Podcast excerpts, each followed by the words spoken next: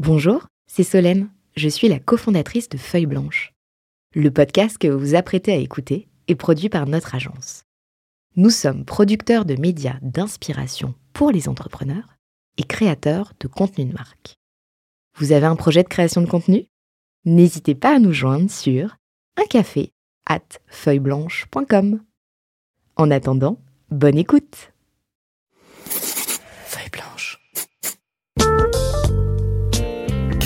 40 nuances de Next. Le Next 40, comme vous ne l'avez jamais entendu, animé par Olivier Mathieu et Thomas Benzazon. Ils sont 40, 40 entrepreneurs, 40 champions de la tech française.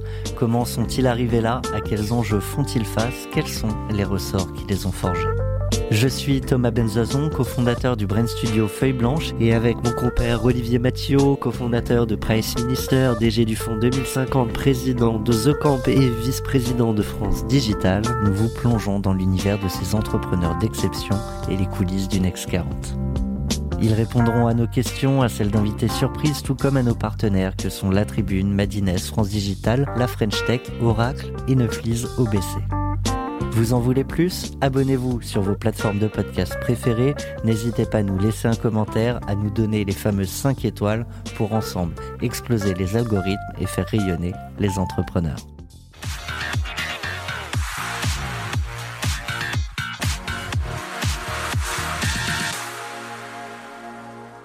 Bonjour, euh, public à économie d'applaudissements, enchanté, Rodrigue. Euh, on va passer quelques minutes ensemble. Euh, je vous avoue que c'est un contexte un peu particulier pour moi. J'ai pas l'habitude d'évoluer dans ce genre d'environnement. Moi, à la base, je fais du stand-up et je vous explique. En fait, il y a, y qui m'ont appelé et m'ont dit ouais, est-ce que tu voudrais faire un truc pour nous? Moi, j'ai répondu franchement non. Je m'en fous des startups. Et puis après, ils m'ont dit le montant. Et j'ai dit, euh, c'est où Vivatech? Parce que je serai là et à l'heure. Euh, voilà, c'est pour ça que je suis là devant vous euh, pour introduire cette session qui s'appelle Startup Story. En fait, il y a des entrepreneurs de la French Tech qui vont intervenir et qui vont donner une masterclass d'entrepreneuriat. Moi, je vais pas vous mentir, personnellement, je trouve ça assez ennuyeux. dans le sens où c'est un peu toujours la même chose j'ai fait ci j'ai fait ça ça a marché je vais vous donner les clés de la réussite Franchement, c'est un peu du déjà vu. Euh, c'est pour ça qu'il m'a semblé pertinent aujourd'hui, non pas de vous donner les clés de la réussite, mais les clés de l'échec. Voilà, parce que dans, les parcours, ce qui est intéressant, c'est les moments de doute, les moments de difficulté, et ça me semble intéressant de vous donner ces, petits points. Euh, je vais commencer tout de suite. Le premier point, qui est peut-être pas le plus important, mais qui est essentiel euh, de mon point de vue, c'est entourez-vous des mauvaises personnes. Voilà, privilégiez des gens assez instables, voire toxiques, avec qui vous aurez du mal à lier un lien de confiance. Euh, ça me semble un peu important. Privilégiez euh, les CV avec un background carcéral. Euh, moi, je trouve, ça mieux parce qu'on l'oublie, on est en France et c'est le CV qui prime. Quand je vois sur un CV HEC et qu'en face j'ai 50 fermes pour escroquerie, euh, bah, HEC ou pas, c'est poubelle parce que j'ai un homme de terrain qui a fait ses preuves par le passé. Donc ça, je vais prendre. Au- autre sujet aussi, ne vous fixez pas de deadline. Carpe diem, profitez de l'instant présent, on n'a qu'une vie. Hein Il y a des gens qui vont essayer de vous fixer des petites deadlines comme ça, il faudra être fort pour imposer votre rythme de croisière. Je vous le dis, vous êtes un bateau magnifique et personne ne peut vous dévier de votre cap, euh, qui est l'iceberg et l'échec. Voilà, c'est à vous de décider, faudra être fort. Je vais vous donner un autre exemple. Par exemple, vous avez un dossier urgent à rendre et vous avez aussi envie d'aller boire un petit coup eh ben allez boire cette mousse bien fraîche en terrasse, faites-vous plaisir parce que le soir vous allez rentrer chez vous et avoir un sourire au moment du coucher parce que c'est une journée de gagner. Voilà, peut-être que le dossier vous avez 24 heures pour le rendre, mais la hour elle termine dans 20 minutes. Donc faites les bons choix. C'est ça que j'essaie de vous dire et ça m'amène au point suivant qui est aussi très important, c'est prenez vos décisions à chaud. Hein, ça c'est très important. J'ai un exemple concret, euh, engueulade avec un collègue, euh, un client, un partenaire, tout ce que vous voulez, et vous sortez de là et vous avez le sentiment d'en avoir gros sur la patate et de ne pas avoir tout dit. Allez-y, demi-tour et dites-lui, j'ai pas besoin de toi et je t'emmerde. Voilà, faut que ça sorte. Bon après, au niveau des bénéfices, ça sera un peu plus compliqué, mais au moins vous serez bien dans vos baskets. Certes troué parce qu'il n'y a plus d'argent, mais au moins vous avez le cœur léger. Et je vous laisse avec le dernier point qui est pour moi le plus important, pour moi le plus essentiel. Euh, ne croyez pas en vous. Hein Euh, pourquoi vous et pas un autre? Franchement, on ne sait pas. Vous n'êtes pas meilleur, vous n'êtes pas plus intelligent, vous n'êtes pas plus beau, vous êtes quelconque. voilà, restez là où vous devez être. Il n'y a aucune raison que ça se passe bien. C'est ça que j'essaye de vous dire. vraiment, vraiment, c'est très important. Surtout, surtout, ne vous surestimez jamais. Voilà, restez à votre place et je vais vous laisser là-dessus. Merci beaucoup de m'avoir écouté. Faites un maximum de bruit, s'il vous plaît, pour Thomas Benzazon.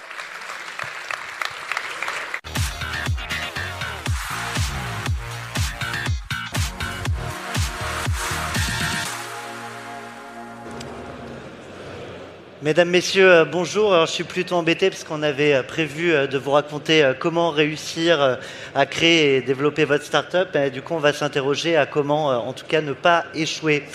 Je suis Thomas Benzazon, je suis le cofondateur de Feuille Blanche et depuis hier d'une fintech qui s'appelle Irma Vision.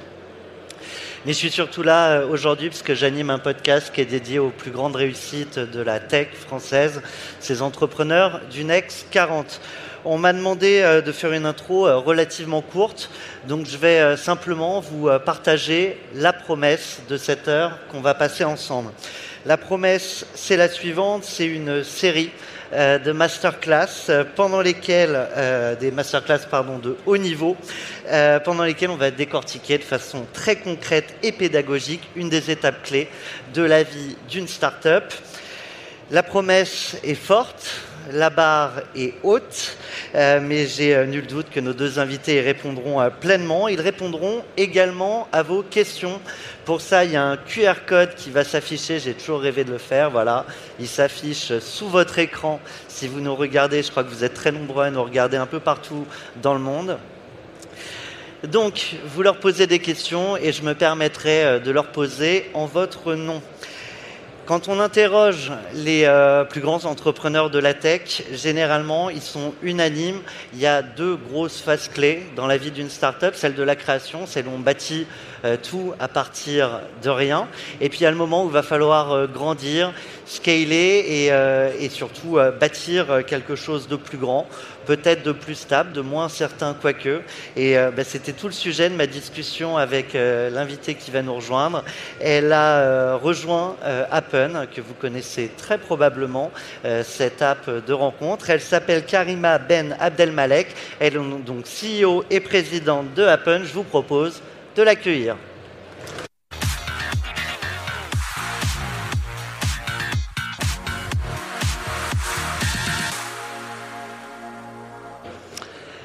Eh bien, bonjour Karima. Tu as un micro avec toi pour qu'on puisse quand même t'entendre et, euh, pouvoir euh, bénéficier de tes précieux conseils. Avant de démarrer, je voudrais juste savoir si quelqu'un euh, connaît les apps de rencontre. Vous en avez sûrement entendu parler, vous pouvez lever la main dans le public, j'aime bien quand c'est interactif. Qui a entendu parler des apps de rencontre en général? Il y a encore du boulot pour les apps de rencontre et pourtant il y a un marché. Qui est déjà allé sur Appen c'est gentil. Peut-être qu'on n'ose pas toujours dire quand on est allé euh, sur Appen. Karima, je te propose, avant de rentrer euh, dans le vif du sujet, nous raconter l'histoire d'Appen, ce que c'est, son positionnement et l'histoire que Appen a raconter au monde. Bonjour à tous. J'espère que je vais vous convaincre d'utiliser euh, davantage les applications de rencontre. Alors Appen, c'est une start-up française qui a été lancée en 2014 euh, donc c'est une application de rencontre euh, basée sur la géolocalisation, c'est-à-dire que c'est l'application qui vous permet de retrouver les personnes qui sont autour de vous. Donc ce sont des personnes que, que vous avez déjà rencontrées euh, dans votre quotidien, qui font partie de votre environnement. par exemple des personnes que vous avez croisées dans des bars, dans des restaurants, dans des musées, sur votre trajet maison-boulot. Euh, donc voilà, notre, vraiment notre ADN, nous, euh, c'est vraiment la rencontre authentique, c'est-à-dire celle qui est déjà sur votre chemin euh, et qu'on va venir un peu projeter devant vous via notre application. Donc on est là pour faciliter les rencontres authentiques. Quand on monte une boîte, quand on envisage de monter une boîte, parfois on se dit il y a déjà du monde sur le marché. En l'occurrence, vous y êtes déjà mythique, il y en avait d'autres. Vous auriez pu vous arrêter à ça et partir sur autre chose.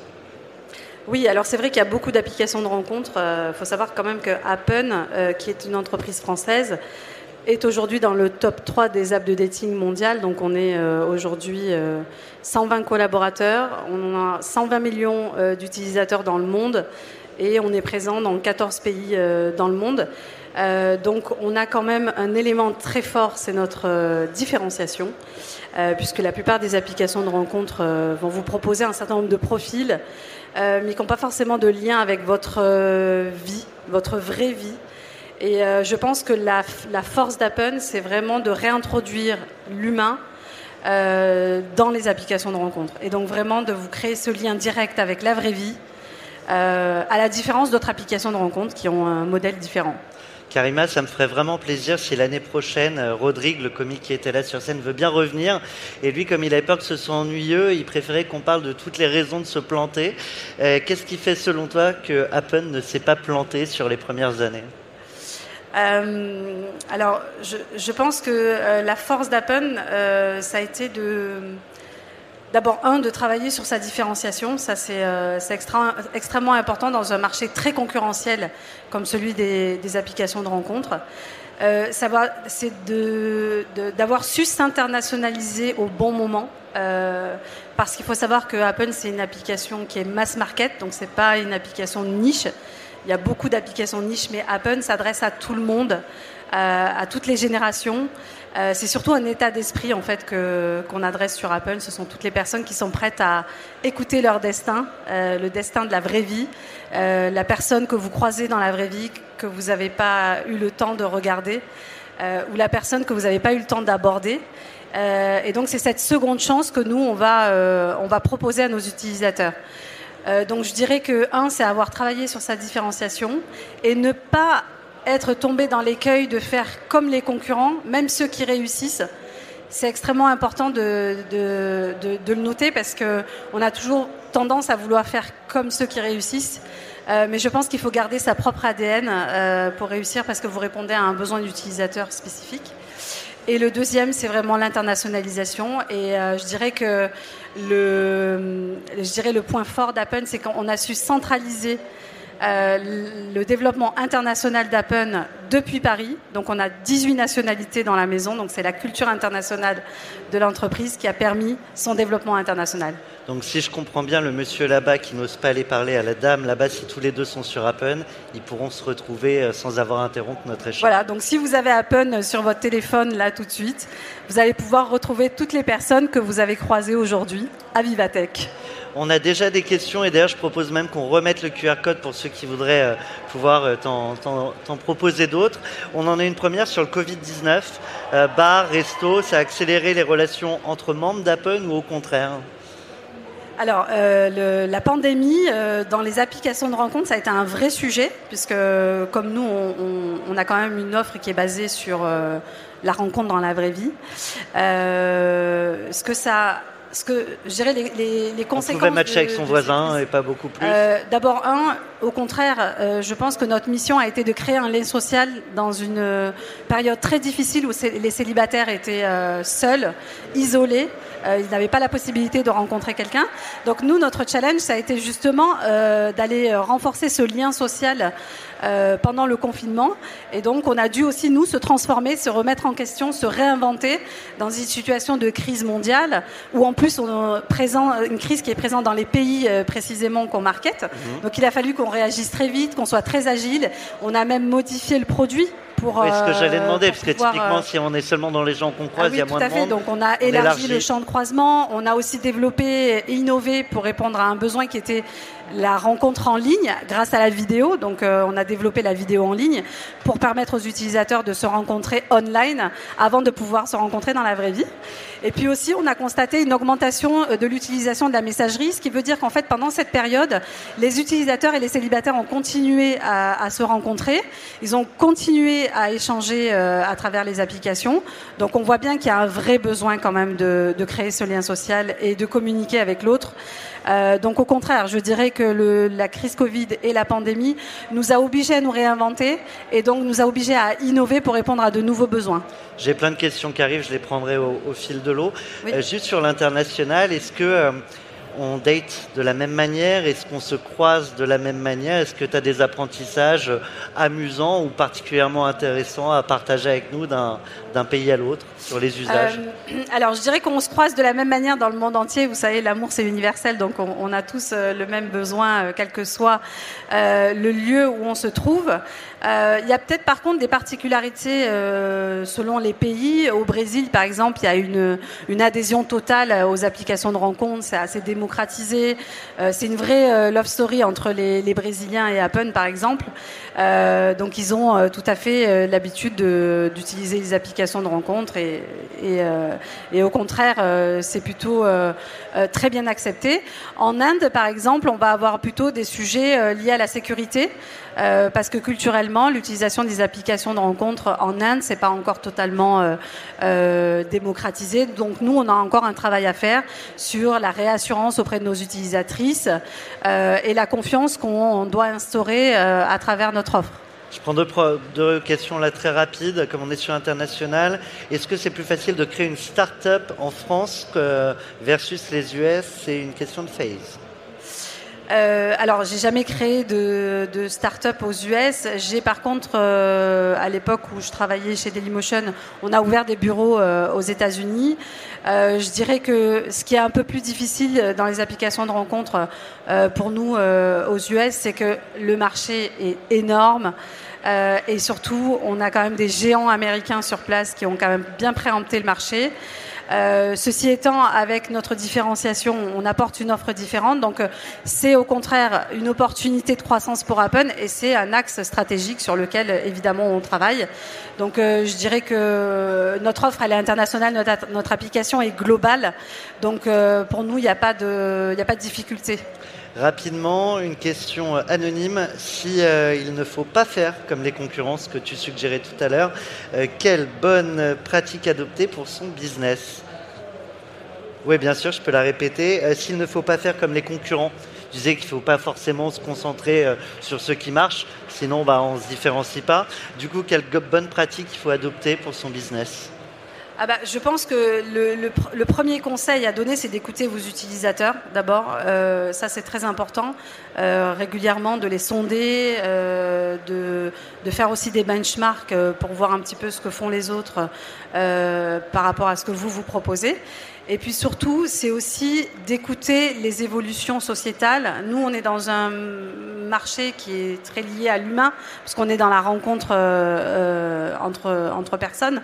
Donc il faut aussi écouter euh, les tendances du marché euh, qui évoluent, les changements sociétaux également.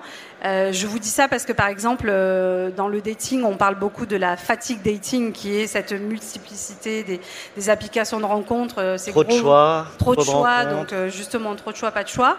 et donc là, nous, c'est à nous aussi d'adresser ces évolutions dans le futur sur le marché du dating, et donc de proposer des solutions pour lutter contre cette dating fatigue, c'est-à-dire offrir des produits qui font gagner du temps et pas perdre du temps. Euh, offrir des produits qui euh, permettent euh, de créer un lien de confiance entre nos utilisateurs pour les inciter ensuite à, organiser une rencontre dans la vraie vie.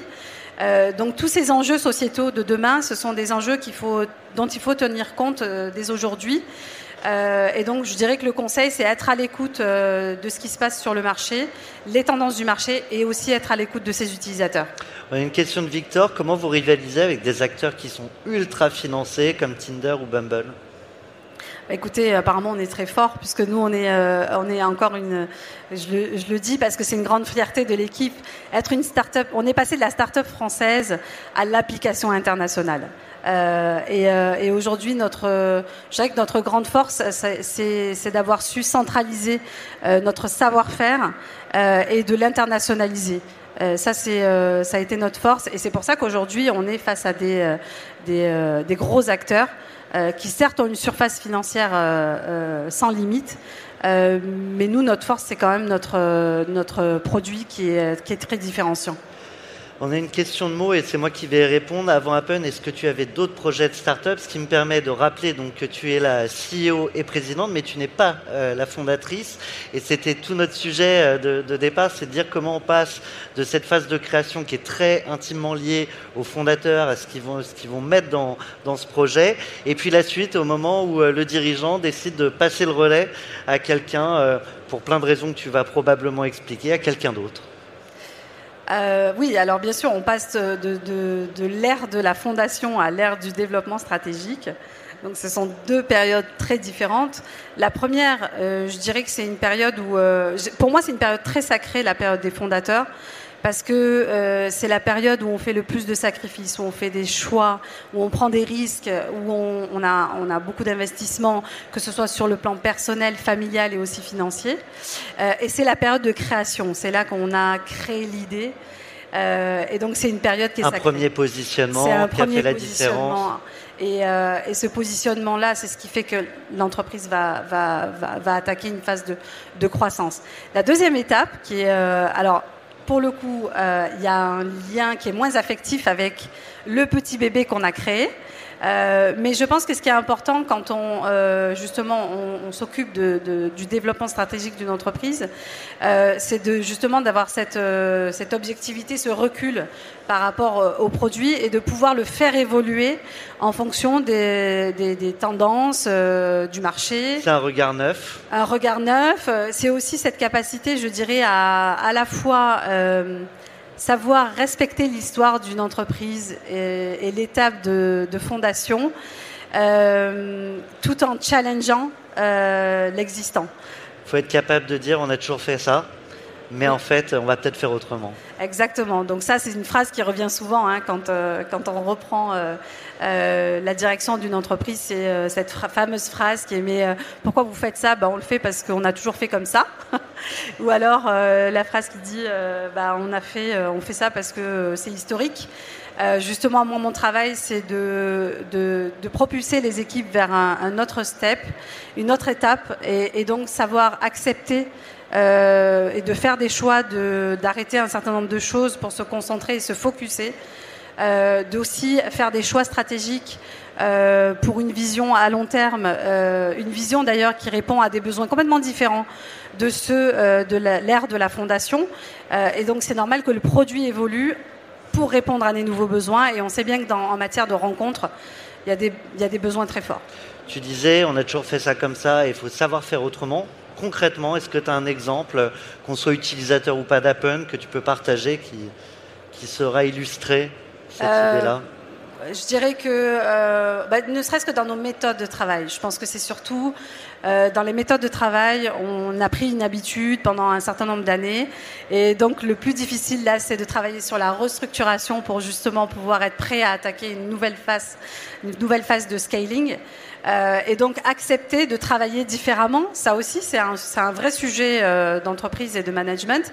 Ce qui est euh, facile quand on arrive, plus difficile quand on est là depuis des années. Exactement, et, et, donc on, on, a justement cette capacité à se transformer, à changer la culture de l'entreprise, à transformer cette, euh, voilà, ces acquis pour essayer de tirer les maximum les forces de l'entreprise pour être encore meilleur en fait. Alors justement, on sait qu'une start-up, souvent, elle est intimement liée à ses fondateurs et fondatrices. Quand on rejoint une boîte comme celle-ci, comment on imprime son style, à la fois en interne, mais aussi en externe? Euh, Alors, je vais vous dire, euh, moi, je pense que. Euh, alors, déjà, ça fait quand même 5 ans que je, travaille chez Apple, donc je pense que j'ai déjà euh, mon empreinte dans l'entreprise depuis un certain temps déjà. Euh, mais moi, ce qui est important, c'est de rester authentique. Je pense que être CEO d'une entreprise, ça sert à rien d'être, d'essayer d'être quelqu'un d'autre. Euh, L'authenticité, c'est à la fois une valeur qui est euh, portée dans l'entreprise et c'est aussi une valeur que moi je porte en tant que CEO.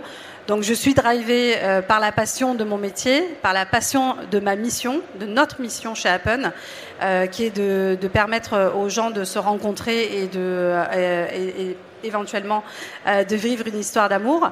mais je pense que la passion et l'authenticité, c'est ce qui me caractérise. Tu l'as dit euh, tout à l'heure, quand on arrive pour euh, amorcer cette phase de développement, On a un œil neuf. Euh, de ton observation alors sur Apple, mais peut-être d'une manière plus générale dans les startups, qu'est-ce que les fondateurs oublient trop souvent de mettre en place dès le démarrage et qui peut servir cette phase de, de scale? Euh, alors, là, je vais faire un peu faire appel à mon expertise qui est euh, à l'origine, je suis avocate de formation, donc juriste, spécialisée dans toutes les problématiques tech, notamment autour de, des technologies, de la sécurité et des données. donc, et à côté de ça, je suis aussi présidente d'une association qui regroupe des experts en, droit du numérique. Et donc on accompagne, euh, euh, moi depuis très longtemps, j'accompagne aussi des fondateurs euh, de très près. Donc j'arrive à voir un petit peu les écueils de, de, départ. Et je dirais que ce qui est un peu sous-estimé au départ de la création d'une entreprise, c'est la compliance, c'est les aspects juridiques. On est sur une journée grand public, la compliance. Oui, alors la compliance, ça va être tout le cadre juridique qui va accompagner le développement de votre entreprise. Euh, souvent, au départ, on est très attaché au business parce qu'on veut aller très vite. Et d'ailleurs, on va très vite. On est très attaché à l'idée créatrice. Euh, fondatrice de l'entreprise. Et par moment, on en oublie aussi euh, ben, ce qui va permettre de développer sereinement l'entreprise avec le cadre qui va bien. Et donc, par exemple, on pense pas, on pense pas à protéger les données de ses clients ou de ses utilisateurs correctement. On pense pas à protéger sa marque euh, sur des pays sur lesquels on compte aller dans le futur. Euh, donc ça, c'est un aspect très de protéger la propriété immatérielle de sa start-up, c'est très important dès le début. On pense pas aussi à poser le cadre contractuel avec ses utilisateurs dans ses conditions générales de vente ou dans ses conditions d'utilisation. Tout ça, c'est le cadre qui va vous permettre de développer sereinement votre entreprise. Il faut y penser dès le début, c'est un écueil à éviter. Oui, c'est pas une ode à la lenteur, parce que c'est vrai qu'il faut aller assez vite quand on veut conquérir un marché, et en même temps, c'est nécessaire de se poser les bonnes questions et de construire le cadre. Tu parlais de compliance, mais c'est aussi valable sur la tech en, tant que telle. Comment ma comment la structure de, la technologie que j'ai mis en place va permettre de grandir. Oui, et je pense que cette compliance, donc la, mise en place de ce cadre juridique, ce n'est pas uniquement des obligations, c'est surtout un avantage compétitif à terme. Je vous donne juste un exemple, par exemple, euh, chez Apple, euh, nous, on a un enjeu très fort de compliance en, matière de protection des données de nos utilisateurs, donc de respect de la vie privée de nos utilisateurs. Et si, si on n'avait pas pris ce sujet comme un atout compétitif, c'est-à-dire qu'aujourd'hui, respecter la vie privée dans une application de, dating, c'est fondamental. Et euh, au lieu de le percevoir comme une contrainte, euh, toutes les équipes l'ont intégré dans l'entreprise comme un enjeu stratégique, ce qui fait qu'aujourd'hui, Apple est perçu et est une application qui a mis la vie privée au centre euh, de son business et de sa stratégie. Donc de la contrainte, c'est devenu même un argument. C'est un argument et c'est un avantage concurrentiel.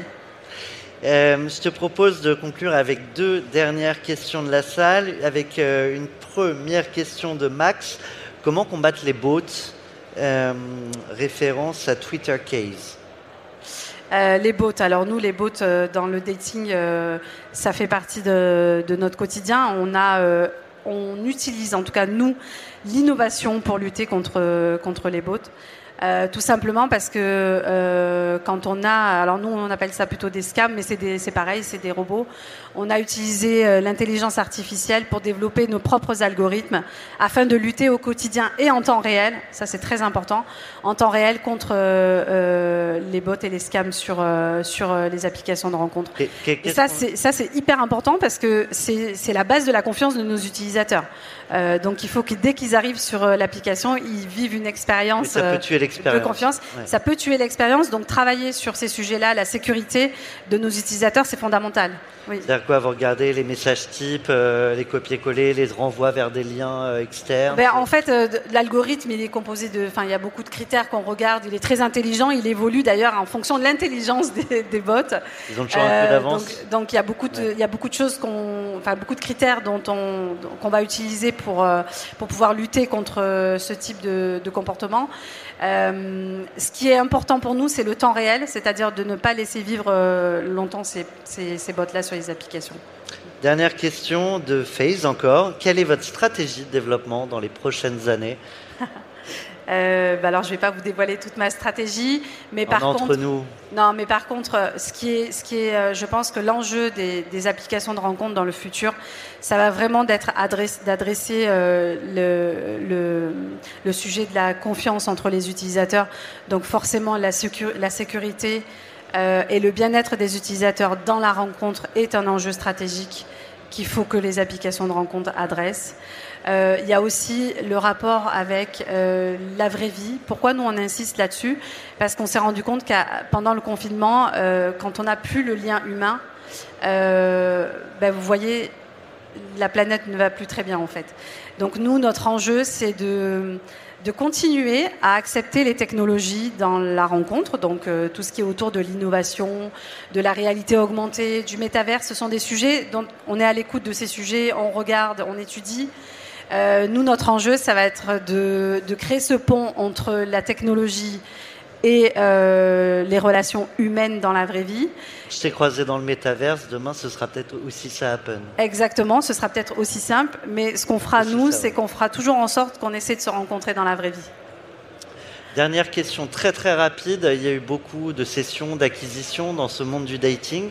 Est-ce que c'est des sujets qu'on prend en compte aussi euh, chez Happen? Euh, oui, tout à fait, parce que Apple, c'est une entreprise qui a été créée en 2014, qui est dans le secteur du dating. C'est un secteur qui est euh, voilà, qui se structure, euh, qui arrive à, à- qui, qui se consolide, et donc on a des gros, euh, des grands groupes qui se qui se forment.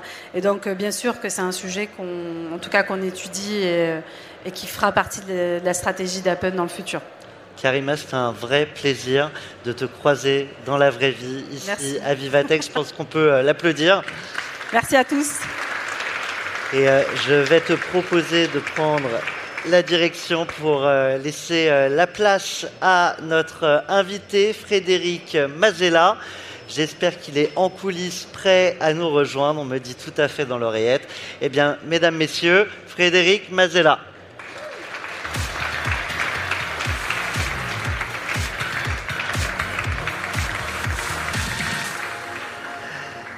Frédéric, tu es euh, le fondateur et euh, président euh, de Blablacar. Je vais déjà bonjour. Bonjour. Même si on s'était dit bonjour en coulisses. Alors, je vais vous poser un peu la même question. Qui a déjà fait du covoiturage? C'est bien, c'est pas mal. Qui a déjà fait du covoiturage sur Blablacar? Ah bah voilà, c'est Ah. encore mieux. Oh, Vous êtes leader, c'est c'est plus facile. Qui euh, a fait du covoiturage pour venir ici à Vivatech? Ah non, mais alors, Blablacar, c'est principalement sur les longues distances. euh, en tout cas, des loin, distances de certains viennent de 270 km en moyenne. Donc c'est à peu près normal si là vous n'êtes pas venu en covoiturage. Sauf qu'on a Blablacar euh, Daily maintenant sur les trajets plus courts euh, du matin et du soir pour aller au travail. Mais comme là, ni l'un ni l'autre, c'est-à-dire que vous n'êtes pas allé en- au travail et puis vous n'avez pas non plus fait des trajets de forcément euh, 250 ou 300 km pour partir en week-end, forcément vous n'avez pas utilisé Blablacar. En tout vous cas, je je sais pas si on avait des les caméras vers le public, mais à peu près tout le monde a déjà utilisé Blablacar. Je l'ai dit, un fondateur et, président de Blablacar, mais aussi euh, auteur, une nouvelle casquette. Alors, tu es très impliqué dans l'écosystème, et maintenant, tu as la casquette d'auteur. Je recommande euh, cet ouvrage, Mission Blablacar. En fait, c'est qui l'a qualifié comme ça? C'est Agathe Vautier du Galion qui a dit que c'était un MBA euh, à 19 euros. Et et c'est, euh, pardon, je garde la position pour les caméras, et euh, c'est juste fabuleux. Peut-être juste un mot très rapide sur comment est construit l'ouvrage, parce qu'il y a plusieurs clés de lecture. Oui, en fait, ce que j'ai voulu écrire, alors je, enfin, je me considère pas comme un auteur, j'ai écrit un bouquin, je pense que j'en écrirai pas deux, mais euh, c'est principalement euh, pour euh, transmettre euh, toute euh, l'expérience entrepreneuriale liée à la création de Blablacar. On se pose souvent la question de ce qui ce qu'il y avait derrière, comment on l'a fait, enfin c'est toutes les coulisses, euh, mais aussi tous les apprentissages. Donc on l'a fait sous forme de dialogue, donc c'est extrêmement simple à lire. Et puis au-delà de l'histoire de Blablacar, de, des anecdotes, des enseignements, il y a aussi de la culture générale avec des exemples de plein d'autres sociétés. Euh, donc euh, par exemple, on va prendre la créativité Pixar. chez Pixar, euh, la culture chez Patagonia, l'optimisme chez la Maïf, la, la croissance internationale chez TikTok. Enfin bon, on prend des, des exemples comme ça pour les analyser, qui sont des, des, des dimensions qu'on a qu'on a dû vivre chez Blablacar aussi. Et puis à, à la fin, il y a des fiches méthodes. Il y a une vingtaine de fiches méthodes. Donc là, c'est vraiment pour se plonger dedans avec des petites recettes sur toutes les disciplines qu'on doit doit euh, obligatoirement maîtriser quand on est entrepreneur et qu'on doit euh, aborder, par exemple, la marque, euh, l'international, le recrutement, le, le, le, choix évidemment des, des, du business model, enfin tout un tas de, de, de choses, le Toute produit, construire le meilleur produit, ouais. voilà, toute la vision, toute la culture aussi, et donc comment construire une roadmap, c'est-à-dire passer véritablement de l'idée à l'exécution. Et donc tout ça, c'est quelque chose que qu'on retrouve dans toutes les thématiques du livre, en prenant un petit peu comme des SWOT analysis pour ceux qui êtes familiers avec ça. Euh, les SWOT analysis, c'est une analyse de, de la société en entier avec les euh, les forces, les faiblesses, les, opportunités, et, les euh, menaces. et les, les menaces. Et ben là, on prend une liste par sujet, et donc on peut se plonger dedans. Comment créer une belle marque, comment créer une belle culture, et, Alors- comment créer le meilleur produit du monde. Je me permets de te couper. Je propose aussi qu'on remette le QR code pour que tout le monde puisse te poser des questions. J'en profite pour dire qu'il y aura une dédicace euh, de Sylvain. Je n'ai pas noté où c'était. Oui, c'est juste là. Je serai là juste après. C'est euh, C'est à 5 mètres, je- juste derrière cette porte-là. Je, je serai là juste après pour dédicacer le livre. Plutôt bien organisé pendant qu'on remet le QR code du coup pour laisser euh, le temps à tout le monde. Je recommande aussi, là tu es passé dans 40 nuances de Next il y a deux jours, on a passé deux heures ensemble à, à détailler un maximum de fiches méthodes, alors évidemment pas tout, donc euh, allez voir l'ouvrage pour toutes Bah, les il a parties. été qualifié de livre de chevet de l'entrepreneur, donc euh, donc voilà, c'est un peu, il on peut on peut l'ouvrir à n'importe quelle page. En plus, il y a des trucs, c'est facile à lire. Alors, voilà. livre de chevet oui, mais je me suis pas endormi en le lisant. Voilà. D'accord. En préparant cet échange, euh, on a décidé euh, d'intituler euh, ce moment ensemble l'épreuve du feu, comment passer de l'idée à la réalisation euh, concrète quand personne n'y croit. Donc c'est plusieurs entrées, euh, mais c'est vrai qu'il y a plein d'idées euh, dans nos têtes à tous qui ne voient jamais le jour ou qui se lancent mais qui ne marchent pas. Je te propose, bah, un peu à l'image d'ailleurs de ce que disait Rodrigue tout à l'heure, de lister toutes les bonnes raisons qui fait que d'une bonne idée, bonne ou pas d'ailleurs, bah, on n'arrive pas à aboutir à un futur blablacar. Oui, alors avant de quand vraiment personne, personne, personne, personne n'y croit, faut quand même se poser de bonnes questions. Hein. Donc, euh, on trouve toujours quand même quelques personnes pour y croire un petit peu avec nous. On va Euh, discuter de la confiance. après, voilà, ouais. et, et il faut euh, surtout, d'ailleurs, dans les toutes premières personnes avec qui on s'associe, s'assurer que ce sont des gens qui ont euh, des, bah, quelque part des étoiles dans les yeux quand ils pensent à l'idée. Quand on leur parle de la chose, ils se disent bon, ah oui, enfin, ils commencent à rentrer dans le rêve avec nous. Et c'est cela, c'est avec cela qu'il faut s'associer. Il faut pas s'associer avec quelqu'un qui n'y croit pas ou peu. Et puis alors, il faut aussi partir d'autre chose. Euh, c'est que soi-même, il faut être totalement convaincu que ce qu'on est en train de construire euh, va marcher. Si Eh, aura- soi-même on a des doutes, Il y aura des montagnes russes. alors voilà, si soi-même on se dit non, en fait, euh, déjà c'est pas un truc que j'utiliserais en vrai. Si je suis vraiment honnête avec moi-même, euh, je pense que ce truc-là ne sert pas à grand-chose. Ou bien si on se dit, je, je pense que en fait le, le monde s'en tirera pas mieux avec ce que j'invente que sans. Euh, bon, euh, ça veut dire qu'on n'est pas totalement convaincu. Alors là, le problème, c'est que non seulement on est peut-être effectivement sur une idée qui a peu de chances de marcher, mais en plus, quand soi-même on n'est pas convaincu, on n'arrivera à convaincre personne. Donc on va se retrouver juste effectivement tout seul euh, à ne pas être, euh, à ne pas pouvoir convaincre d'autres personnes, tout simplement parce que nous-mêmes on n'est pas parfaitement convaincus. Donc euh, je pense qu'il faut déjà euh, soi-même. Alors après, il y a plein de manières de se convaincre. hein, mais bien regarder son idée sous toutes ses facettes, sous tous ses angles, euh, c'est bon euh, pour euh, regarder euh, si euh, effectivement les raisons rationnelles font que ce à quoi on pense a une réalité future et il faut se raccrocher là à tout ce qui peut venir comme argument quelque part soutenir le fait que cette chose-là va exister. Autre raison de planter son idée. De la planter? Ouais. Ben, ouais, mais je crois d'ailleurs que c'est Rodrigue. euh, Alors moi j'étais j'étais en coulisses, j'ai pas écouté tout ce qu'il a dit, mais je crois qu'il a donné toutes les raisons de se planter. C'est-à-dire qu'il a dit bon, Ouais, faut s'associer avec des gens euh, pas bons et puis des gens qui n'y croient pas. Ah, c'est première chose. Donc là, ça, ça, ça aide à se planter plus vite, euh, surtout avec des gens qui n'y croient pas. Euh, Qu'est-ce qu'il a dit aussi? Il faut, faut avoir zéro confiance en soi. Donc ça, ça, ça, ça, du coup, ça aide aussi à, à se planter.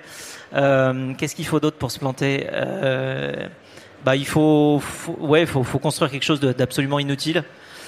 Et est-ce qu'on on, on en parle souvent en- alors, entre entrepreneurs, mais cette idée qu'on n'ose pas parler de sa boîte. euh, ou- Oui. Alors ça c'est ça c'est effectivement c'est très important. Il faut savoir parler de son idée et surtout savoir écouter les retours euh, parce que c'est vraiment avec les retours qu'on saura construire une idée compatible avec le monde qui nous entoure. Forcément, ça va être une idée qui euh, euh, qui résonne euh, pour certaines personnes et donc du coup euh, c'est extrêmement important d'écouter ce qu'on nous dit et pour ça il faut réussir vraiment à dissocier l'idée de sa personne, de nous. Euh, moi, un très bon exercice, d'ailleurs j'en parle dans le, dans le livre, mais euh, c'est que j'ai fait euh, beaucoup de musique et j'ai j'ai même été jusqu'à composer des chansons, voilà, enfin composer à la fois la musique et à la fois faire des paroles et puis aller jusqu'à les chanter. Et alors, c'est un excellent exercice que d'aller faire tout ça, de présenter une chanson que tu as composée, que tu chantes devant des gens. Et, en fait, le retour des, des, des gens, alors il peut être au début, tu vois, il y, bon, y en a qui aiment pas, ils disent oh, c'est nul. Mais, il faut l'écouter quand même, et il faut surtout pas rentrer dans un mode émotionnel. Il faut séparer ce qu'on a fait de soi-même. Les gens peuvent juger l'idée, ça veut pas dire qu'ils jugent la personne. Donc c'est déjà très important de détacher et d'être capable de regarder soi-même son idée, ce que l'on fait, euh, avec un peu de distance, parce que justement ça permet de comprendre et d'assimiler objectivement les arguments qui nous sont opposés. Sinon, si on est trop émotionnel, trop attaché à son idée, en fait on est fermé, on n'entend pas bien ce que les gens nous disent et on n'arrive pas à faire progresser son raisonnement. Il y a ceux qui pensent que c'est nul, il y a ceux qui osent pas le dire, alors qu'ils auraient plein de choses intéressantes aussi à nous partager. Ouais, alors moi je pousse même le le- le- l'exercice jusqu'à euh, quand je veux du feedback, je veux du vrai feedback. Je dis aux gens, même si j'ai passé parfois des, des, des, des dizaines ou des centaines d'heures sur le truc à, travailler pour le faire bien, je leur dis non mais vas-y dis-moi ce que tu penses. Tu sais, j'ai j'ai fait ça en une demi-heure. Enfin, je, je enfin, tu vois, j'ai pas passé beaucoup de temps.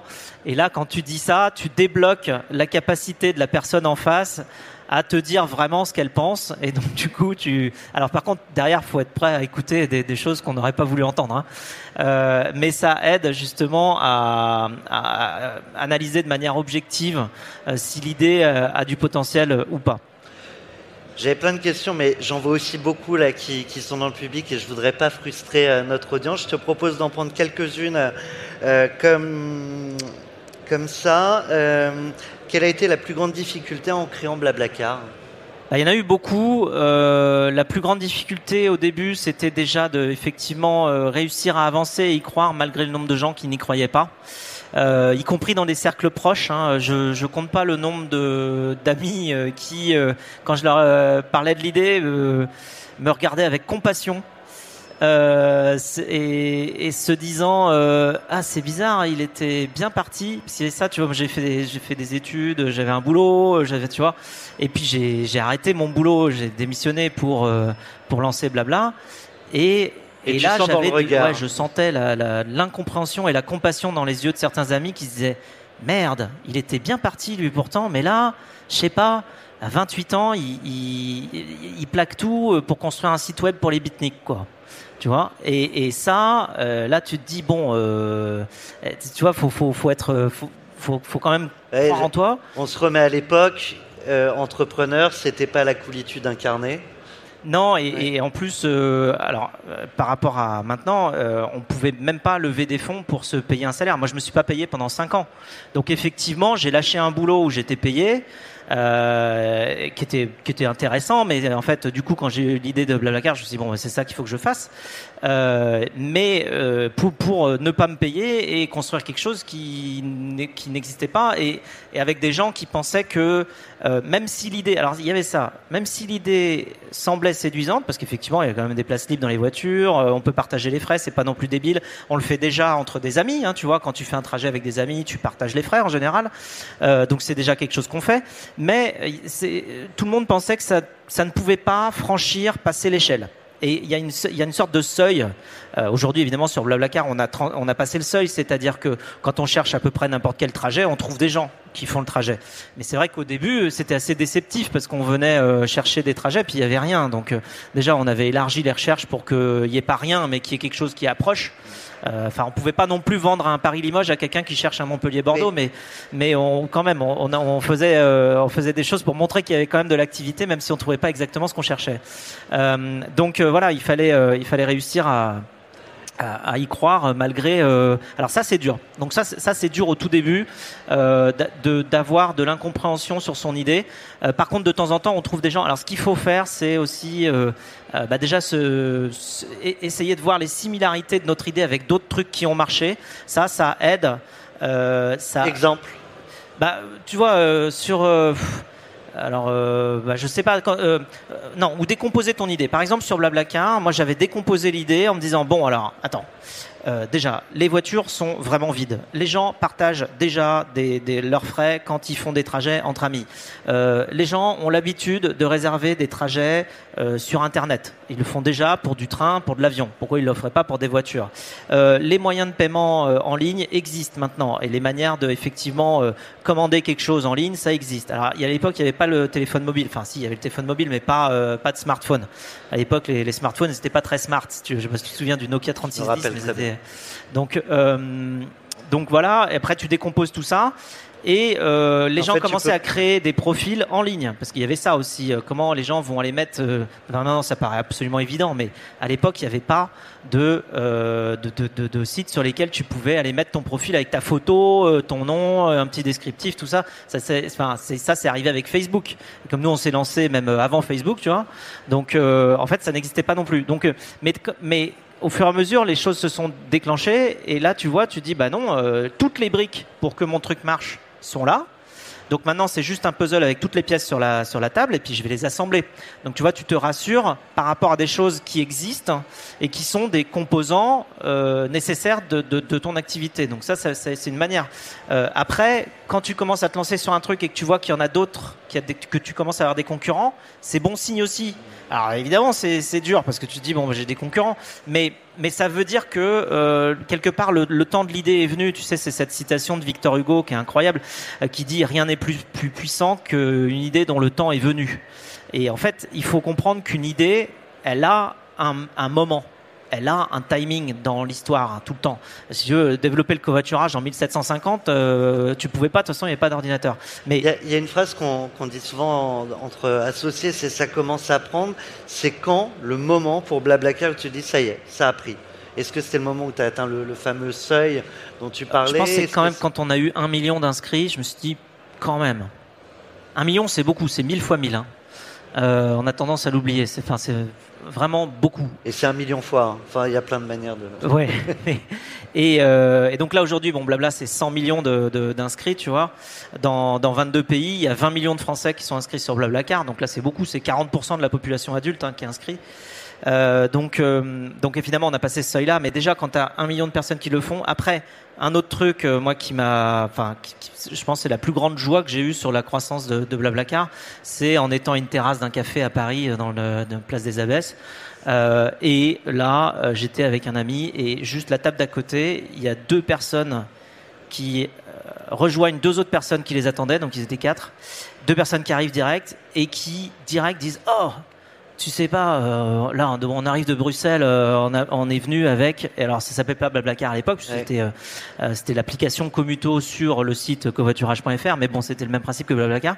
Et donc là, ils commencent à décrire le, leur trajet, le fait que le conducteur c'est un guitariste et qui joue, il a un concert juste à côté et qu'ils vont le voir ce soir et tout, et ils commencent à leur montrer l'app et les écrans de l'app sur laquelle moi j'ai passé toutes mes nuits, tous mes jours, tous mes week-ends depuis, tu vois, euh, des années. Et là, ils font une démo du produit.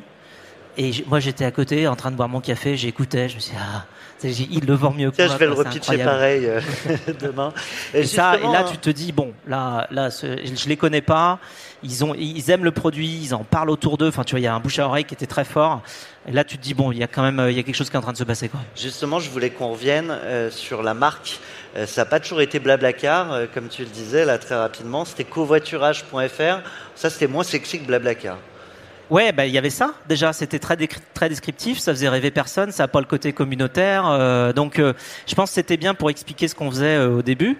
Mais en fait, c'était pas une marque qui marquait paradoxalement. C'est-à-dire que, alors moi, j'avais mis des petites icônes, tu vois, icônes. Tu fumes, tu fumes pas en voiture. tu acceptes les animaux ou pas. Tu parles beaucoup ou pas. Tu sais, quand tu parles beaucoup ou pas, c'est bla bla bla bla bla bla. C'est pour ça qu'on s'appelle Blablacar. Tu choisis si tu parles beaucoup ou pas dans tes trajets. Et donc là, je me souviens ça m'était arrivé plusieurs fois d'avoir des gens qui euh, disaient ah oui le covoiturage je connais euh, bah, j'en ai fait une fois euh, entre, Paris et Lyon. Et puis là je dis bah, sur quel site? Parce qu'à l'époque il y avait une dizaine de sites tu vois qui faisaient du covoiturage. Et et là gros blanc il sait plus. Il dit je sais pas je sais pas. Et il dit ah mais je me souviens qu'il y avait il y avait une petite icône blabla. J'ai trouvé ça marrant. Et là, il y avait que nous qui avons l'icône blabla parce que c'était moi qui avais mis ça sur le sur le site.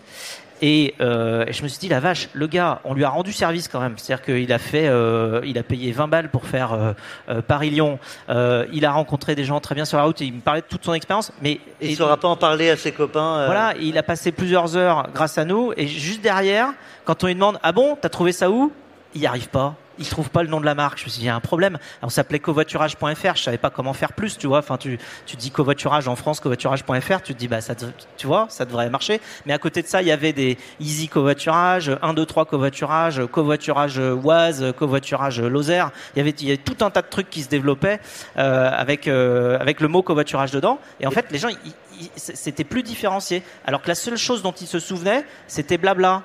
Et du coup, le risque, c'est que si leur expérience covoiturage est mauvaise chez un concurrent, ça rejaillit ben, C'est ça, c'est qu'après, du coup, quand il n'y a pas d'acteur qui a une marque, il n'y a pas de qualité non plus attachée à euh, tel ou tel service. C'est-à-dire que si toi, tu fais un super boulot, notamment euh, dans toutes les dimensions technologique évidemment d'accès à l'information très rapide, très facile, mais en plus euh, de sécurité, de modération, de faire en sorte que tu construis une communauté de confiance, tout ça, et qu'à côté évidemment, euh, dans, parmi les, les, les, dix concurrents, il y en avait qui n'avaient pas du tout le niveau de sérieux qu'on avait nous, parce que on avait quand même une équipe. Euh, je me souviens d'un un, de mes concurrents qui m'a expliqué que c'était, enfin, il, me dit ouais non sur la plateforme, bah, j'ai un stagiaire. Je dis mais c'est-à-dire, tu veux dire ta plateforme web ton, ton, enfin, ton architecture, enfin le truc qui fait tourner tout. tu as mis un stagiaire. Dis ouais, bah ouais. Enfin, moi, j'avais mon, mon cofondateur euh, CTO qui était juste d'un niveau incroyable, et puis j'avais déjà euh, quatre personnes, tu vois, euh, temps plein à construire une plateforme parce que je, je, voyais que le truc allait devenir gros et qu'il fallait le scaler, qu'il fallait faire en sorte que, bah, que ce soit solide. Et ben, qu'est-ce qui s'est passé? C'est qu'il y a un, moment, en plus, ils avaient plus d'inscrits que nous. Il y a un moment, eux, ils en avaient 160 000 et nous, on avait 20 euh, ou, 30 000 quoi, inscrits. Et, euh, et ben, lui, il avait un stagiaire qui gérait sa plateforme. Ben, qu'est-ce qui s'est passé? Il y a eu euh, un moment où il y a eu euh, une grève euh, SNCF. Et ben, leur site, il a été down pendant trois semaines, deux fois trois semaines d'indisponibilité. Et ben, pendant que le nôtre, il était, tu vois, il marchait. Et, donc du coup, tous les gens qui avaient pris l'habitude d'être sur l'autre site sont venus chez nous. Donc nous, on a vu, on a, tous leurs clients sont, sont venus chez nous parce que nous, on marchait. Et avec une meilleure expérience, ils sont restés. Et voilà. Et du coup, ils sont restés chez nous. Et alors là, après, euh, bah, ils avaient perdu toute la, enfin la plupart de leurs euh, clients euh, extrêmement fidèles parce que la plateforme technologique n'était pas au niveau et qu'il y a eu un moment où ben, ça a fait vraiment la différence. Donc, donc voilà, il y a aussi l'histoire de, de, de mettre l'énergie euh, là où il faut. Quand on construit une plateforme qui doit scaler, enfin, je ne sais pas si vous avez une, idée de ce que ça veut dire, mais enfin, quand on a, là aujourd'hui, on a 100 millions de personnes sur, euh, sur Blablacar. Euh, déjà, je vous donnais quelques voilà, on a 100 millions de personnes et on a 100 personnes au service client. Ça veut dire qu'on a un agent de service client pour un million d'utilisateurs. Donc, t'imagines à quel point la plateforme est optimisée.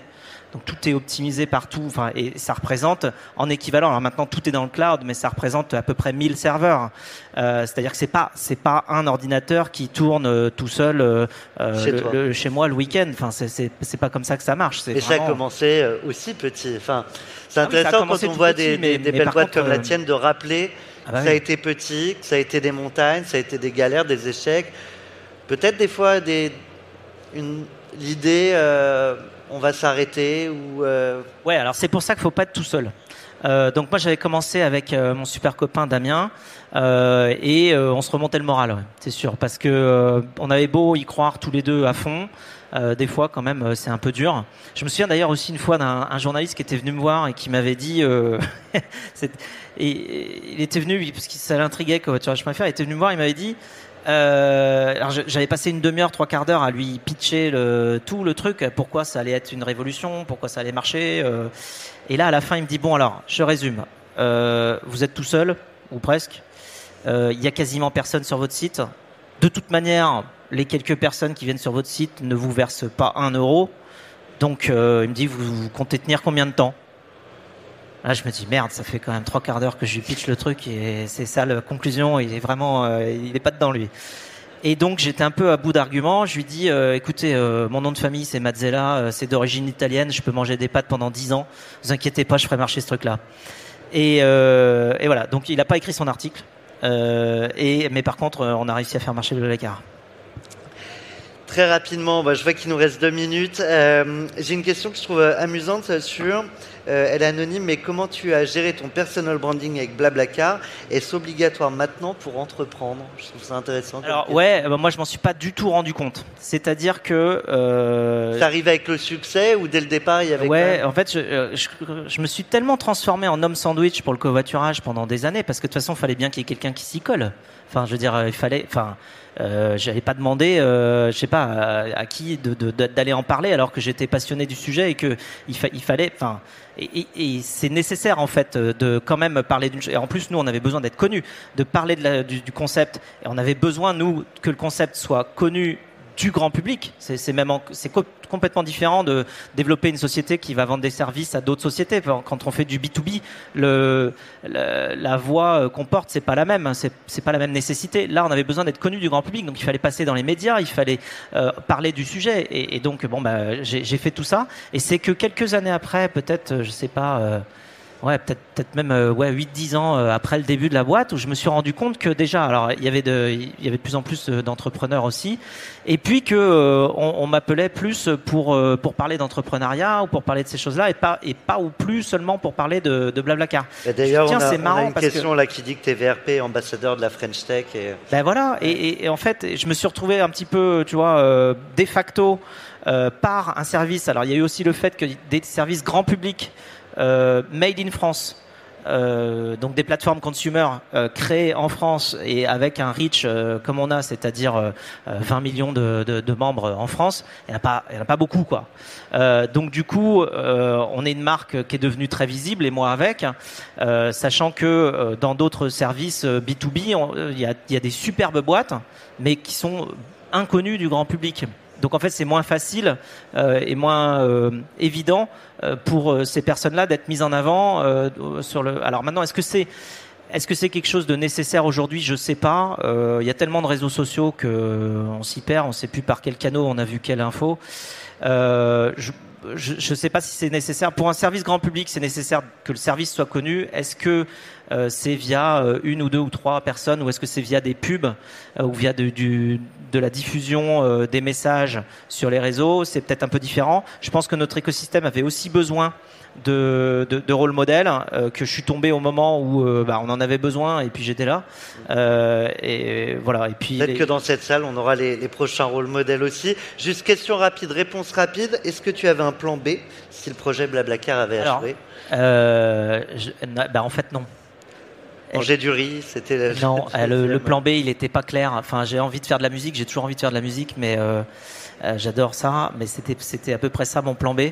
Euh, mais non, mais tu rigoles, mais il y a un moment, je m'étais dit, euh, enfin, pour moi, c'était tellement évident que le truc devait marcher parce qu'il y avait vraiment. alors, j'étais convaincu, mais alors, je pense que j'ai- j'ai convaincu pas mal de personnes quand même hein, dans, l'affaire. hein. Il a fallu que je sois moi-même euh, très très convaincu. Euh, mais non, mais je m'étais même dit, mais c'est pas possible, ce truc-là doit marcher. Enfin, pour moi, c'était une évidence. J'étais déjà projeté à tel point que euh, plus tard, quand on m'a dit, mais tu te rends compte quand même, il y a des millions de gens qui sont sur la plateforme. Je disais, mais mais c'est que le début. Je disais, mais mais évidemment.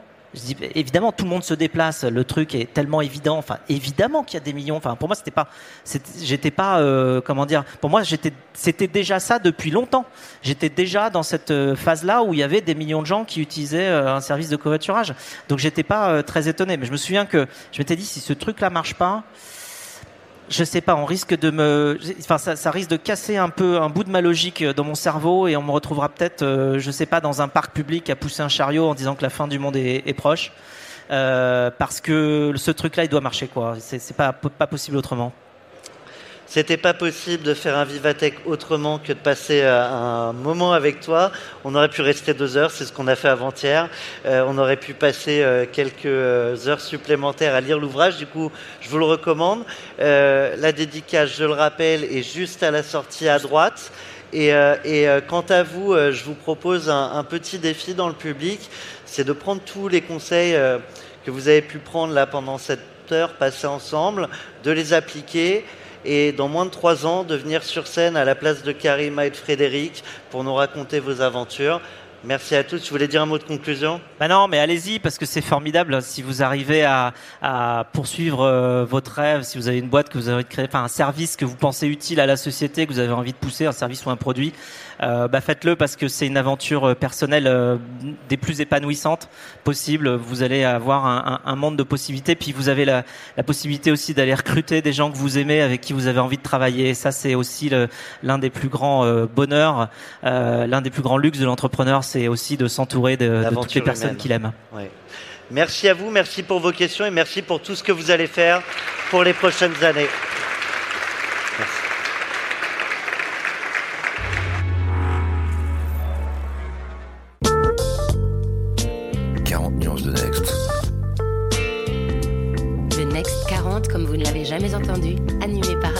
Mathieu et Thomas Benzazon.